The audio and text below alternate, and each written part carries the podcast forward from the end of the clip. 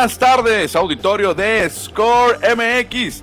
Ya estamos aquí para llevarles la mejor información del mundo del deporte. Mi nombre es Cristian Bernet y también quiero darle la bienvenida a mi amigo y colega Manuel Izárraga. ¿Cómo andas, Manuel? Hola, ¿qué tal, Cristiano? Buenas tardes. Aquí listo, ya listo para entrarle a los deportes. No hay mucha información, realmente un poquito de NBA con el inicio de la final de la conferencia del Este, eh, un poquito ahí de, de, grandes ligas, pero pues hay que entrarle, Cristian, hay que entrarle, hay que agradecer que hay algo de deporte al fin, ¿eh? Hay días de vacas flacas, Manuel. Hay días que hay pocas cosas de qué hablar en el mundo deportivo, pero no importa, aquí en FM Score, en Score MX, nos las ingeniamos para poder platicar con el auditorio, compartir información de lo que ha sucedido en Hermosillo, en Sonora, en México y en el mundo en lo que respecta al deporte y obvio ahí sacando una que otra información diferente para estar platicando y compartiendo con todos ustedes. Sí, claro que sí, Cristiano. Sobre todo ahorita está llevándose el juego de la NBA. Vamos a estar teniendo actualizaciones porque pues los grandes favoritos han quedado fuera y ahora vamos a ver quién será el nuevo rey. El rey ha muerto, los Bucks de Milwaukee ya no podrán defender el campeonato y pues muy interesante el calor de Miami, los Celtics de Boston, mañana Warriors y los sorprendentes Mavericks de Dallas. Vamos a platicar también de las grandes ligas, toda la actividad de los mexicanos que están teniendo en este momento y lo que tuvieron ayer. Eh, ahorita está lanzando José Urquidi y se encuentra a dos outs de aspirar a la victoria, a pesar de que en este momento su equipo gana por 10 carreras, un descuido y se va sin decisión, ¿eh? No, imagínate, sería una locura, Cristian, que perdiera Urquidi en un juego donde se implantó un récord, ¿eh? Un oh, récord. Cinco jonrones en una sola entrada le conectaron a Nathan Eovaldi. Cinco jonrones en Fenway Park. Eso había pasado solamente dos veces en la historia. Y a Ovaldi se los arandearon cinco astros en una sola entrada. Bueno, Manuel, ¿qué tal si de una vez invitamos al auditorio para que nos ayude a darle un compartir, un share? Yo en este momento le estoy dando compartir acá en el Facebook. Más tarde estaremos subiendo este programa al YouTube y también al Spotify. Pero en este momento nos puede ayudar con un like, con un compartir, para que más gente pueda unirse a este programa. Exactamente, comparte, no cuesta nada, es gratuito, así que hay que entrarle, hay que entrarle, como dice José Luis Munguía la frase, ¿no? Y hay que entrarle directamente ya, Manuel, a hablar de la información del béisbol, de las grandes ligas. ¡Vámonos!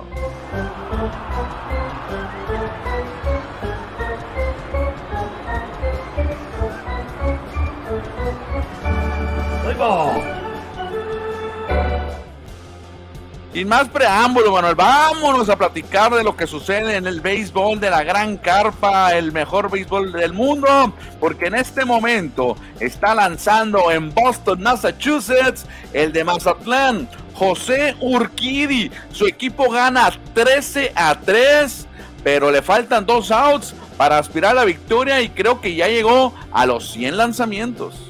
Sí, fíjate, Cristian, sería increíble que no pudiera ganar José Urquidi con esa ventaja, con esa paliza que estuvo propinando el equipo de Houston a domicilio allá en Fenway Park. Mm, sería pues muy triste para Urquidi. Yo creo que sí lo van a aguantar, yo creo que sí lo van a aguantar un poquito para que logre aspirar a la victoria hoy el Mazatleco. Tiene 95 lanzamientos en este momento, tiene hombre en segunda y en tercera con un out y veremos si puede sacar los últimos dos tercios para aspirar al triunfo. El mexicano, qué gacho sería Dusty Baker de sacarlo. Va ganando por 10 carreras, Manuel. ¿Tú crees que le puedan dar la vuelta a los Red Sox? No, no, no, no, no para nada. El tema sería el de los lanzamientos, nomás que Dusty dijera, ¿sabes qué? No te quiero poner el brazo, pero Dusty Baker es de la vieja escuela, Cristian, de cuando se tiraban 130 por juego, no pasa nada, lo va a dejar. No, y deja tú, recuerda que Dusty, perdón, que José Urquidi, su juego anterior, nomás lanzó tres entradas porque llovió allá en Minnesota y pues ya no tuvo actividad. Ahí Kia está dominando uno más, le van a meter otra carrera. Eh, le falta un tercio, un tercio más a José Urquidi Manuel para aspirar al triunfo. 13-4 se mueve el marcador. Veremos si no lo saca. No sé quién sigue en el orden al bat. No creo que lo saquen. Aparte, Cristian, otra. Dusty Baker jugó con Fernando Valenzuela, él es el jardinero izquierdo de Fernando en un tiempo y él sabe cómo se usaban antes los lanzadores. Él está criado a la vieja escuela, no lo va a sacar, ¿eh? yo creo que no lo saca. Esperemos que no lo saque, Manuel. Bueno, ahorita les decimos en qué concluyó lo de José Urquidi en su apertura de hoy. Si va a lanzarle, le va a lanzar a Jackie Bradley Jr., el jardinero eh, de los Red Sox. Si le va a lanzar y es zurdo, ¿eh? Cuidado, cuidado que lo dejaron contra un zurdo. Vamos a ver, ojalá y lo domine, Cristian, ya para que se pueda aspirar ya a agenciar su tercera victoria de la temporada, ¿no? Hace unos instantes el conejo de la suerte, Ramón Urias, conectó el segundo cuadrangular de la temporada y chécate el tablazo que batió. Chécate por todo el jardín central. bueno, jardín derecho central. Jardín derecho central, órale, apenitas, eh, apenitas la votó. Ni siquiera Aaron George pudo hacer algo, que estaba ahí cerca, ¿eh? Muy bien, entonces por el conejo de la suerte, Ramón Urias, que conecta, repetimos, su segundo jonrón de la campaña. Buenas noticias desde Boston, Manuel. Colgó, bueno, sacó los tres outs porque le metieron una carrera, no colgó cero. Y ahora sí, se va a ir con la victoria muy probablemente José Urquidi. Bien, entonces. Sí, a menos que ocurriera una catástrofe, ¿no? Que los Medias Rojas hicieran nueve carreras, ocho en, en el cierre de ese juego realmente impediría que el Mazatleco lograra su tercera victoria en la campaña. Así que hay que irle poniendo, Cristian. Tres triunfos ya para José Urquidi. Bueno, entonces Ramón Urias conectó cuadrangular, al momento lleva dos producidas, todavía no se acaba ese partido, que van perdiendo los eh, Orioles 4-3 contra los Yankees de Nueva York. En otra actividad de mexicanos, bueno, vámonos a hablar qué es lo que hizo ayer el hermano de Ramón, Luis Urias, que hoy va de 3-1, pero ayer tuvo una, una destacada actuación, fíjate, con el Madero porque conectó par de imparables el Wisho. Ándale muy bien, Urias, eh, ayudando a que los cerveceros estén ahí peleando con, con los Cardenales de San Luis en la central. Van a ser ellos dos una pelea de perros por el liderato y Urias es clave. Eh. Sí, muy bien le fue Urias en la jornada de ayer. Esas son imágenes del juego de ayer. Hoy va de 3-1. Apenas va en la quinta entrada. Podrá reaccionar más tarde el, eh, el otro de Magdalena Sonora, Luis Urias. Y otro que tuvo actividad destacada ayer fue el capitán Manuel Alejandro Kirk. Ayer entró de emergente y conectó imparable productor de dos carreras. El originario de Tijuana, Baja California, pertenece a los Naranjeros en el invierno. Chécate el batazo que conectó ayer el capitán Kirk para producir un par de carreritas. No, muy bien, Kirk, que la verdad que cada vez que tiene chance, Cristian demuestra que es un gran jugador y con un equipo contendiente, un equipo que va a estar de seguro en playoff. Vamos a ver qué tanto juego le dan a Kirk, ¿eh? porque en lo que lo pongan, ya sea de suplente o titular, siempre responde. Sí, es que cuando no juega catcher, lo ponen como bateador designado, o en este caso como ayer, que batió de, valga redundancia, de emergente, y mandó dos carreritas al plato, muy buenos para los azulejos. Sí, no, sigue respondiendo Kirk, ¿eh? sigue eh, sorprendiendo a todo mundo.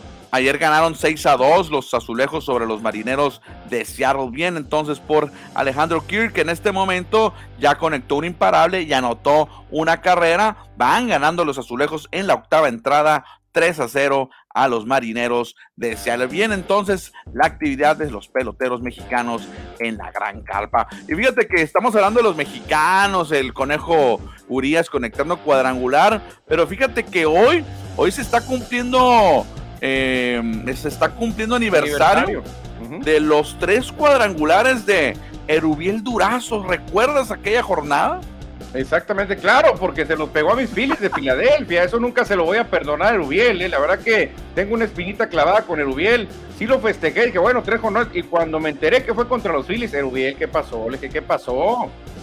Fíjate que hoy ya se están cumpliendo 20 años de esa jornada histórica para Erubiel Durazo aquí en el Shakespeare Field. Y aquí estamos viendo las imágenes de ese encuentro histórico para Erubiel y para el béisbol mexicano, porque pues pocos mexicanos han pegado tres jonrones en una noche. Sí, sí, muy poquitos. Ahí están nomás Adrián, eh, Vini, Cristian Villanueva, muy pocos eh, mexicanos que han pegado tres. Erubiel lo ha hecho dos veces, ¿eh? y con diferente equipo. Con los Atléticos de Oakland también lo hizo, pero aquí fue muy especial, Cristian, porque en el cuarto turno pegó doblete también todavía para amarrar a Erubiel. Fue una noche redonda para Erubiel porque remolcó en total nueve carreras. Aquí estamos viendo el segundo jorrón de la, de la noche. En aquel tiempo, cuando jugaba con los Diamondbacks. Si estamos hablando de 20 años, este, esto fue el 2002. 2002, sí, un, año después del campeonato de los d Exactamente. No, no, fue impresionante. Ahí está nuevamente remolcando a la registradora al, al, al Gonzo, Luis González. Y siempre estaba el Gonzo en las bases, Cristian. Mira, verás, ahorita chécate. Las tres veces que llega Erubiel de pegar con Ron, que los tres fueron unos palos impresionantes. O sea, le pegó durísimo a la bola. Creo que en el tercero también va a estar el Gonzo diciéndole, ¿qué onda? Ya párale, ¿no? Ya van tres festejos que tenemos, verás. Creo que también va a estar el Gonzo ahí. En los primeros dos estuvo González y creo que mira, mira, quién está el Gonzo otra vez esperándolo para felicitarlo otra vez. O sea, que anotó las tres veces Luis González con los tres cuadrangulares de Rubiel y no sé si en el, en el doblete también le tocó llegar a la registradora. Y ahí le piden que salga Rubiel, pero muy tímido. Rubiel no quiere salir apenas dos pasitos y ya. como que no le gustó regodearse como otros que salen y gritan así. Rubiel tranquilo, ¿no? Imagínate, ¿qué hubieras hecho tú, Manuel? El doblete, mira, le pega muy tendido. Si no, esa bola era con Ron también, ¿eh? Le pega tendido y produce más carreras. Mira. ¿Quién entró ahí, no vi quién entró a la, registradora? Bueno, mira, ¿quién entró? El Gonzo. El Gonzo entró cuatro veces por Erubiel. Órale, ahí está entonces recordando un poco de historia. Mira, ¿quién era ese? no, no sé. Yo Garagiola, creo el antiguo dueño de los Divac, ¿no? Oye, pues estamos recordando un poco de la historia de Erubiel Durazo, hoy que se cumplen 20 años de esa jornada histórica que se vivió allá en el Chase Field, que antes creo que se llamaba de otra manera en el momento que conectó. Era otro banco, era otro banco realmente, era un nombre más largo. Van One Ballpark, Van One ah, Ballpark. Así era, era el Van One. Oye, hablando de Rubiel Durazo, fíjate que hoy dieron a conocer información sobre los Juegos Nacionales CONADE 2022 allá en el Palacio de Gobierno y Rubiel Durazo tuvo participación sorpresivamente, ¿eh?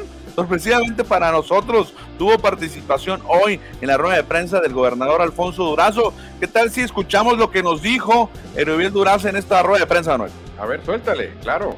Los Juegos Nacionales Colades regresan a Sonora después de 13 años. 13 años de ausencia que hemos tenido del deporte en el estado. Son 13 deportes que se celebrarán del 3 de junio al, 23, al 26 de julio. Más de 7 mil atletas representantes de las delegaciones, distintas delegaciones del estado y del país. ¿Cómo la ves? Regresa entonces los Juegos Nacionales, Manuel. 2009, creo que fue la última vez que hubo Juegos Nacionales en aquel entonces llamada Olimpiada Nacional. Sonora es una de las sedes de este evento. Y estos son los deportes que tendremos aquí. ¿Qué tal? ¿Alcanzas a leer? Sí, sí, claro, y veo que encabeza el triatlón, Cristian, ahí en Guaymas, ¿eh? Bicicleta, natación y carrera. Qué bien, del 3 al 6 de junio, ¿eh? También acá el resto es en Hermosillo, excepto el último, el fútbol, el fútbol asociación, donde Sonora también es potencias. De Hermosillo será sede del 9 al 14 de junio. Y no me dejes fuera el tiro con arco, donde también es potencia. Sonora esa será en Hermosillo del 9 al 15 de junio. Ya el judo estará teniendo actividad entre el 15 y el 20 de junio. El judo también, tenis de mesa o el famoso ping-pong del 10, 15 al 21 de junio el deporte madre de los Juegos Olímpicos, los, eh, el atletismo, el, estadio Héroe Nacosari, la pista del Héroe Nacosari tendrá el atletismo entre el 21 y, de junio y el primero de julio, o sea, 12 días de atletismo en el Héroe es de lo más importante, Cristian. El deporte de caballeros, el rugby 7. Muy espectacular el rugby 7 porque son menos jugadores del 24 al 27 de junio. Escalada deportiva haciendo su presentación. Nunca me ha tocado verla el 30 de junio al 3 de julio. Levantamiento de pesas, un clásico también del 3 al 6 de julio y del 6 al 9 de julio. La pelota blanda, el softball, tendrá actividad aquí en Hermosillo, donde hay gran, grandes exponentes. También tendremos handball del 17 al 21 de julio y del 20 al 24. Gimnasia de trampolín, que es bien impresionante cómo hacen sus piruetas en el aire, estará en Hermosillo entre el 22 y el 26 de julio. Y cerramos con aguas abiertas y volvemos a Guaymas, Cristian, porque ya pues tiene una playa maravillosa del 10 al 14 de julio. Pues esta es la actividad que tendrá Sonora, Hermosillo y Guaymas en este caso, siendo los Hermosillo la capital, donde tiene la infraestructura hotelera para recibir a los 7 mil deportistas, entrenadores, delegados de la, toda la República Mexicana, ¿eh? Vienen representantes de todos los estados en estos deportes. Increíble, destacando también que Baja California, Sinaloa y la Baja Sur son sede, a ver, igual que Sonora, y se reparten los deportes. Oye, pero fíjate, me llama la atención, Cristian. Tenemos fechas desde el 3 de junio hasta pasado julio, o sea, más de un mes de actividad. Sí, son las vacaciones de los niños de verano y de nosotros a ver cómo le hacemos en este tiempo. ni modo, ni modo, no todos los días tienes eh, juegos nacionales con ADE, ¿eh? no todos los días, regresa después de mucho tiempo.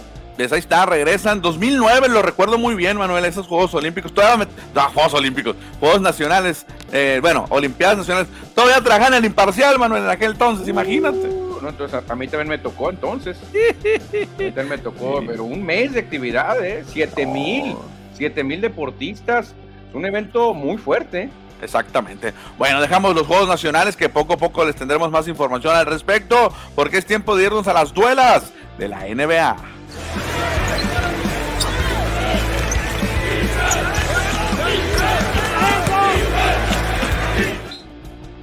En este momento ya están eh, en actividad uno o el primer partido de la conferencia del Este entre los Celtics de Boston, el Boston y el Miami Heat.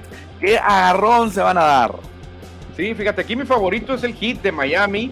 Este Boston bien enrachado. Tuvo una pues mala primera mitad, yo creo, el equipo de Celtics, pero cerró muy fuerte la temporada.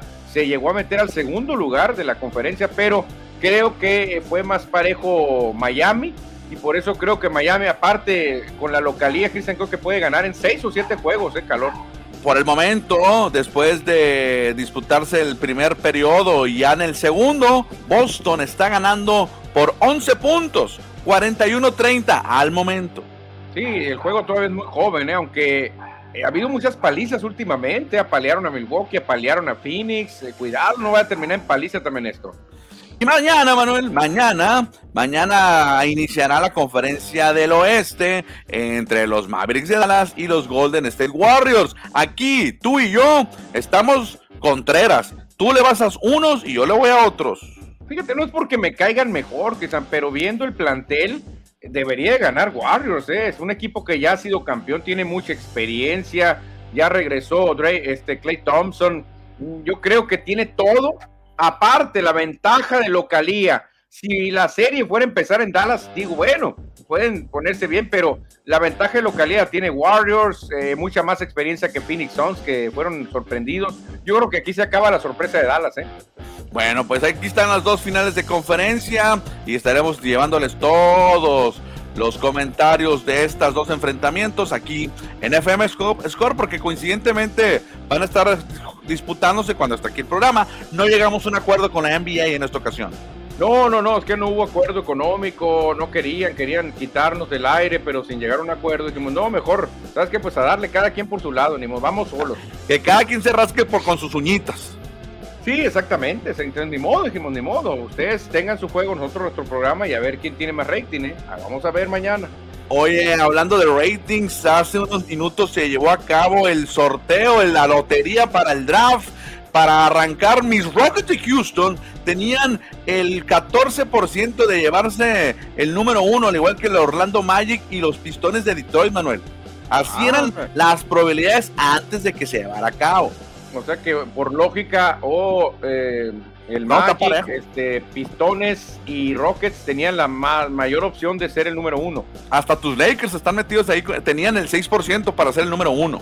Fíjate, Lakers, ¿eh? ¿Quién lo dijera? Pero, pero ya dijeron quién fue el número uno, ¿no? Sí, pero ¡tarán! El Orlando Magic es el que va a escoger primero en el draft y el Oklahoma Thunder, Manuel, el que terminó en segundo lugar, apenas tenía Fíjate, ¿cuánto tenía? 12.5. 12, no, 1.5. Ah, no, perdón, sí, cierto. Es que acá viene otro, eso en un cambio. No, bueno, tenía muchas posibilidades, ¿no?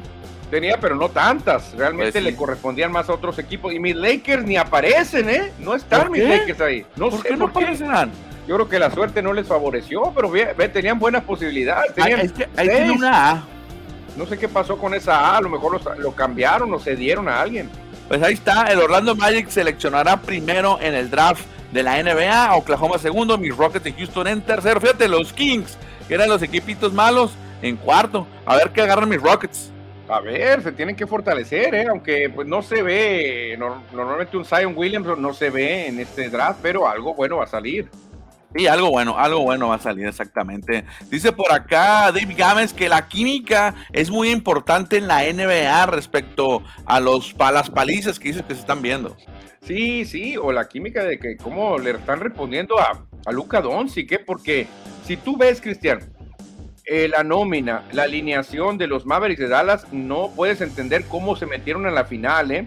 ¿eh? hombre por hombre, mucho mejores los soles de Phoenix y fueron eliminados. Ahora, hombre por hombre, Warriors es mejor. Hay mucho talento en Golden State, pero cuidado con la defensa que trae Dallas, es lo que ha sorprendido. Exactamente. Aquí viene muy bien el dicho, el famoso dicho, Manuel, de que los deportes no son de nombres, sino de hombres, ¿no? No importa si te llames Hakim Olajuwon o Michael Jordan, con que sepas jugar bien, buen básquetbol y te salgan las cosas, puedes ganar. Sí, sí, obviamente es una frase muy romántica, pero a veces, Cristian, a veces el dinero sí manda, ¿eh? A veces, pregúntale a los Yankees, ¿cómo han ganado veintitantos campeonatos? No nomás con puros hombres, también tienes que meterle, contratar nombres caros, no tienes que contratar un Stanton, un Garrett Cole, tienes que, tienes que meter a Ale Rodríguez, tienes que contratar algunos. Bueno, pues ahí está, veremos quiénes avanzan. Yo quiero que pase Dallas y Boston. Me gustaría que fuera la final y que ganaran como Cenicienta los Mavericks de Dallas. No, muy difícil, Cristiano. La verdad que me cae muy bien Dallas, ¿eh? El dueño, Mark Cuban, para mí es de lo mejor que hay, pero no le va a alcanzar a Dallas, ¿eh? Necesita un socio, eh, Luca Doncic, pero un socio importante, dominante. Bueno, dejamos la NBA para irnos a Cibacopa, Manuel, el circuito de básquetbol de la costa del Pacífico, porque los Rayos anunciaron ayer lunes muy temprano el regreso del MVP. Jeremy Hollowell estará regresando con los Rayos a partir de, no sé si ya la siguiente serie allá en Tijuana. Yo creo que ya va a estar listo para la siguiente serie, Cristian. Qué valioso y sobre todo en este momento porque acuérdate que todos avanzan, ¿no? Avanzan todos los equipos, nadie va a quedar eliminado, pero lo importante, Cristian, es traer algún refuerzo y darle tiempo de que se empiece a aclimatar, porque no es lo mismo traer a Jeremy Hollowell ya en los playoffs, donde va a tardar tres, cinco juegos en aclimatarse, a en este momento donde le va a servir para empezar a foguearse y entrando a los playoffs, ahí va a estar al 100% Jeremy Hollowell. Jeremy Hollowell fue nombrado o reconocido el jugador más valioso de la temporada 2019 de Ciba Copa. Fue parte fundamental para que los Rayos fueran campeones en aquella temporada y tiene mucha experiencia a nivel profesional. Jugó colegialmente en Indiana y en Georgia State. También anduvo en Europa, anduvo en equipos de Turquía. Fíjate, y también jugó profesional en la G League no, un trotamundo, Jeremy Holloway, viejo conocido de la afición. Así que buenas noticias, Cristian, llegan para los Rayos, que van a estar en playoff, pero hay que llegar de la mejor manera. Y los Rayos hoy estarán visitando la frontera de Tijuana, la frontera de Baja California, en el primer partido de la doble cartelera de martes y miércoles contra los Sonkis. Ya en un rato más estarán jugando allá en la frontera. Buen duelo, ¿eh? dos equipos históricos de esta liga, dos equipos que han ganado campeonatos y siempre equipos contendientes, que más tardecito estarán los Astros de Jalisco contra los Ostioneros de Guaymas allá en Jalisco. Los que acaban de ser anfitriones del Juego de Estrellas, pioneros de los Mochis, ante los Venados de Mazatlán en el COM de Ahome, allá en los Mochis. Y en Ciudad Obregón, los halcones reciben a los Cavaliers de Culiacán a las 8.15 de la noche. Esos son los partidos que hay hoy, hoy en la Cibacopa o en el Cibacopa de básquetbol de la costa del Pacífico. Se reporta Salim Gataz desde Agua Prieta, nos manda saluditos, manitas, amor y paz, y no sé qué es un gatito el que viene por ahí, será, ¿qué es gatito anda de moda ahorita? El Puma, no, no creo, está no, pues eliminado. Eh? Hay un tuzo vivo todavía, un zorro, hay un águila. Tigre. Un tigre, ah, el tigre sigue vivo, es cierto. el tigre sigue vivo. Oye, no hay mucha información de NFL, pero vi una nota, la producción vio una nota y le llamó la atención. Vámonos a NFL.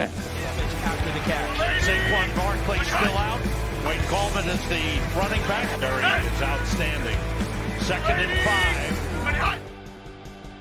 No hay nada de NFL, obviamente, en el momento, pero la producción cachó una nota por ahí de los vaqueros de Dallas, Manuel, sobre su eh, dueño Jerry Jones.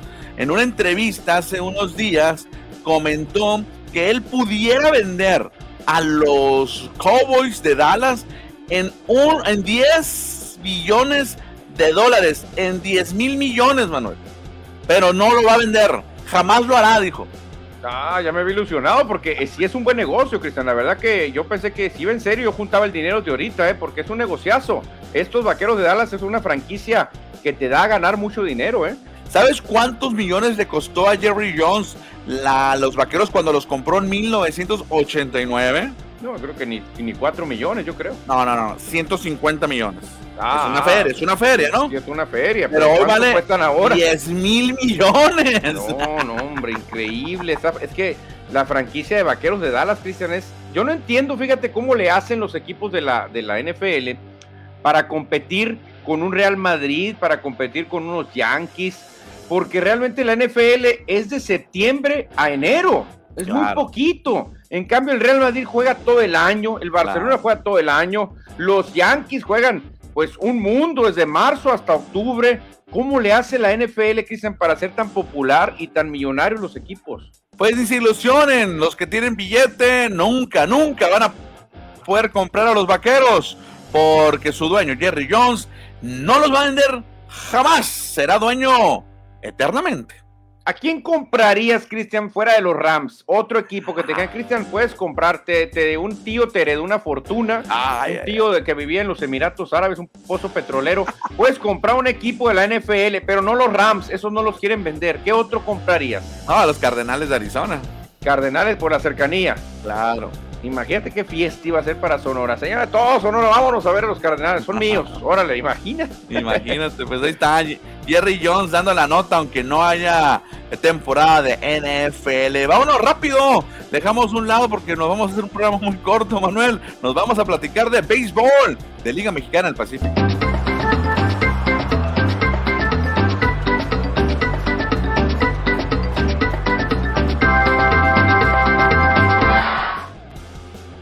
Que hoy Naranjeros de Hermosillo convocó a una rueda de prensa para mañana. Veremos qué información nos podrán compartir eh, la directiva de los Naranjeros eh, para darle a conocer, por supuesto, a todos ustedes, a todo el público.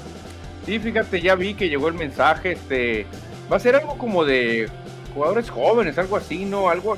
una liga de desarrollo. Sí, algo alcancé a ver ahí que nos van a explicar los Naranjeros pues hay que ir a ver qué tal, qué tal lo que nos tiene que contar el equipo naranjero de Hermosillo. Y fíjate que ya hay equipos que se están moviendo, Manuel. Ahora, aunque faltan muchos meses para que arranque la temporada, hoy ya que se siguió Obregón y los tomateros de Culiacán hicieron un cambio para los tomateros de Culiacán. Se va el pitcher Carlos Machorro. Él estará llegando a los guindas. Y a Obregón va a llegar el catcher Alfredo Hurtado originario de Agua Prieta, Sonora. Este es el cambio que hacen yaquis y tomateros. Ándale, ya se empiezan a mover, que se acuérdate la frase, el que madruga Dios le ayuda. Pues vamos a ver, mira, Yaquis eh, no tuvo a Sebastián Valle por una operación, por una fractura, pero ya va a estar listo. Obviamente este, este catcher es pensando en el futuro.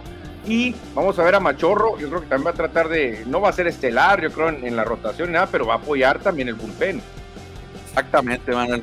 Oye, fíjate que se me había pasado en la información. No, los, videos chuscos que traemos para ustedes. Fíjate lo que pasó ayer con este lanzamiento. ¿Cómo ves al, al, DJ este japonés, Aoki? Vamos a regresarlo porque no lo vimos bien. ¿Cómo viste el lanzamiento? No, qué, qué locura. Mira, mira, mira, Es de los peores, yo creo, en la historia, ¿eh? Mira, ¿para dónde lo mandó el Aoki? A las gradas. Y habrán recuperado la pelota porque ni se la dan a Oki, le van a tener que dar otro, creo. ¿Dónde quedó la pelota? Fíjate qué curioso el mal lanzamiento que hace el DJ. Lo bueno que es músico, no es beisbolista, ¿no? Pero fíjate, eh, que puede ser entre los más malos de la historia. Hay uno donde le pega un camarógrafo que era de los más malos porque le rompió la cámara y hay otro donde le peguen los testículos a un fotógrafo y otro lanzador que estaba entre los tiros más malos, pero creo que este va a ganar, ¿eh? A ver, ¿qué tal si damos un repaso, Manuel, de los, de los peores que han existido, eh? A ver, a ver, a ver. Aquí está Carly Rob Jepsen, una actriz infantil o juvenil, haciendo este lanzamiento. Chécate. Al monte. Ah, uno muy también que dejó mucho que desear de el Estadio Sonora, Cristian Bernet haciendo el lanzamiento. No, de plano, no, hubieras visto, no, no la llegó. Mira este, este también fue muy bueno de 50 Mira, no, hombre, de plano. Qué ridículo que se lo ves con ese físico, dices, va a meter una recta de mínimo 70 millas y ve lo que hizo. Un rapero 50 Cent, este es uno de unos luchadores que taclea un a un reportero y bolas, vas para abajo un luchador allá en Florida. ¿Lo tacleó? Ah, la torre, es durísimo, eh, porque no, no es lo mismo caer en, en, en lo que es la, la, lona. la lona de la lucha libre a caer acá, eh. No, no, estuvo bueno. Mira este, Salón de la Fama de Cooperstown, Bob Costas y al, Almonte también lo mandó. o sea, los que hablan de deportes no son buenos para los deportes. Quería otra oportunidad, Costas, se quería otra, porque yo creo que le, sí le pudo, Cristian, ¿eh? porque él toda su vida hablando de deportes y que no puede hacer un lanzamiento. Pero el, el segundo se compone la, la brecha y ya. Ah, no, el segundo sí metió un balazo bueno, ¿eh? Era strike. No, pues de todo, imagínate qué vergüenza para Bob Costas, este gran comentarista deportivo en los Estados Unidos. Esta es una, allá en Texas, creo que era una um, reina de Texas, una reina de belleza. Bueno, se le perdona porque es una reina, que se le perdona porque mira dónde la mandó el Dagout, ¿eh? Este es el mejor, Manuel. póngale pausa, póngale pausa. También es una reina de belleza allá en Houston. Ponle pausa, Manuel. A ver. ponga pausa la producción. No, oh, sí le oh. perdonas todo. Oh, vean eso, hombre. Pero oye, pero sí es cierto, muy bonita, Cristian. ¿eh? No, no, no, no. Aquí viene otra muchacha de Houston. Y bolas, ¿a dónde? Oye, que trae pegamento la bola, qué pa, mira, mira, oye, trae pegamento la bola, ese tiro, no, hombre, de plano. A ver, vamos a ver si hay otros más, Manuel. No, sí, es que si, te hace poner nervioso, ¿no? Hay uno que rompe este. una cámara. ¿Conoces a este? Parece Carl Lewis. El hombre del viento. Es Carl Lewis, mira. Sí. En Seattle. El hombre del viento se le va la voz. Ni que no pueda correr por. Mira, no la puede. Ve a Carl Lewis, no puede ser. Pero no, compone la brújula, me otra vez. Eh, la tiene ah, bien. Ah, bravo, de perdido. Con que la llegues, Cristian, ¿eh? porque de plano, a veces que ni le atinas, ya con que la llegues como sea, que la agarre el catcher, ya la libraste. Este fue uno de broma en San Diego. Hace el primer lanzamiento el catcher no la ve la pelota y ¿qué crees que pasa? Son zombies. A la torre. Ah, está muy buena, mira. actuado ah, ese. Ah, está bueno. Es muy bueno, muy creativo, eh. Me gustó. me gustó mucho. No, creativo. Algo diferente allá en San Diego fue este. A ese lo iban a comer al zombie. No, no, está tremendo ese. Muy bien este. A ver, creo que hay otros todavía. Sí, quedan unos más.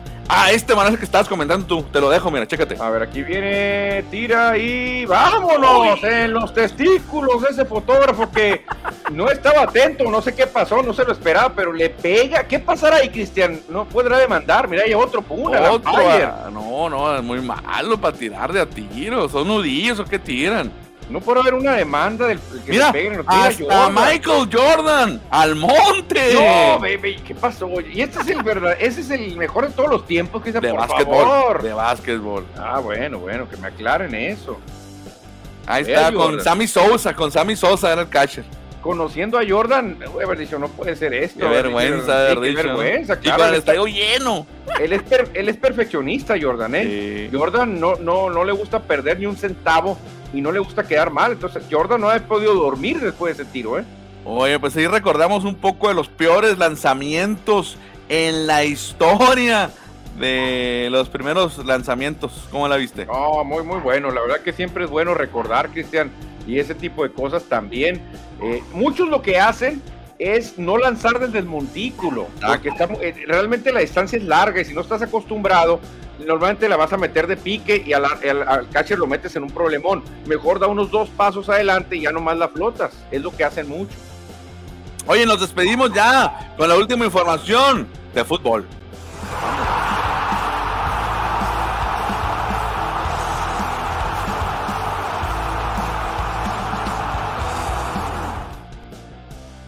Hay que platicar de fútbol, tanto de Liga de Expansión como de la Liga MX. Mañana se va a llevar a cabo el campeón de campeones, está eliminado Cimarrones, pero como profesionales que somos acá en FM Score, en Score MX, pues hay que dar toda la información. Mañana miércoles van a jugar allá en la Ciudad de México el partido de ida, Manuel.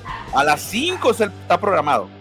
Exactamente, Cristian. Me voy a ver muy, muy raro, pero voy a cantar una canción de Alaska y Narame de Talía. ¿A quién le importa lo que yo? La verdad, ya yo quedé destrozado con esa final. Yo digo, ya, ya, no me importa un cacahuate quién gane. Ni modo, si no están los cimarrones, ya. ahora sí, ahora sí, ni van a ascender, dijera por ahí el ardido. El ardido. Oye, eh, Atlante sí metió bien los papeles, todo, y no lo certificaron, ¿eh? No lo certificaron. Entonces, eh, ya mandó la directiva del Atlante un comunicado donde explica que ellos supuestamente cumplieron con todo, pero que algo está pasando que no lo certificaron. El Morelia, ellos dijeron, no, no, no, nosotros no metimos papeles, nosotros no, no fuimos candidatos por, decisión propia. El Morelia no, no quiso meter papeles para ser certificado.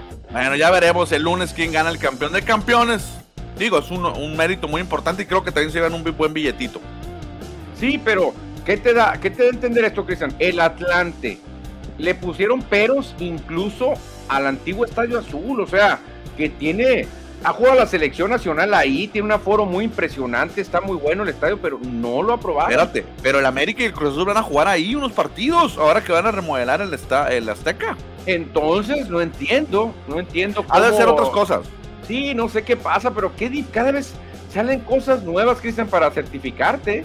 Oye, estaría bueno que algunos equipos de Liga de Expansión eh, buscaran partidos de, de temporada regular del Cruz Azul del América. Imagínate, que la familia Rojo diga, vamos a tener un partido del Cruz Azul como locales a Sonora. Sería bueno, ¿no? ¿Se podrá? sí, pero, ¿Se podrá?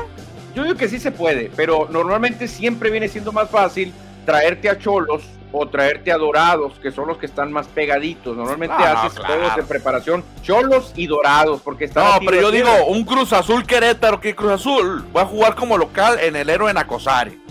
Ah, bueno, ahí sí, pues ahí sí tendríamos que ver muchas cosas de comercialización, sobre todo, Cristian, porque esos equipos cobran por ir a. No, no, no, no. El, Cruz Azul iba a ser el dueño de todo, pues. Ah, nomás, no. ah, el Cruz Azul es su partido de local. Como no puede jugar en el Azteca, va a Hermosillo jugar. ¿Por qué no? Podría ser, ahí sí podría ser, ¿no? Podría ser, pero. No sé si se pueda. Es que se pueden dar juegos de preparación también. No, no, no, no, claro traerte al, Cruz Azul o al América en un juego de, amistoso de preparación sería bueno.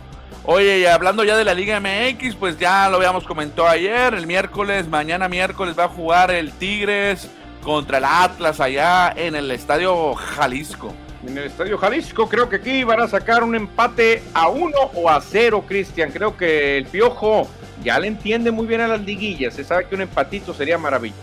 Y el jueves van a jugar en el Estadio Azteca, el América recibiendo a los Tuzos del Pachuca. Veremos si el Pachuca puede ya liquidar la serie en el primer partido.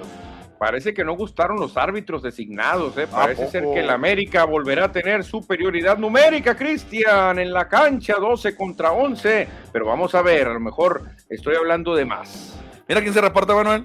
Ah, el tremendo Chelito, Carlos René Gutiérrez, un tremendo jugador de fútbol, eh, gran seguidor del Cruz Azul y sobre todo gran ilustrador de lo mejor que he visto en mi vida, ¿eh? Carlos saludos, René Gutiérrez. Saludos a Carlos René, por supuesto, por reportarse. Manuel, pues ya estamos llegando al fin. Este programa fue muy cortito, llegamos a 40 minutos. Y mañana regresaremos, ya mañana tendremos resultado de la NBA. Vamos a comentarles cómo le fue a Urquidi, si ganó o no ganó. No perdió por lo menos, pero sí va a ganar más al ratito, muy probable. No, sí lo va a ganar, sería una catástrofe, no creo. A como anda Boston, no creo que reaccione. Está en último lugar su división, así que creo que hay que darle la tercera victoria a Urquidi.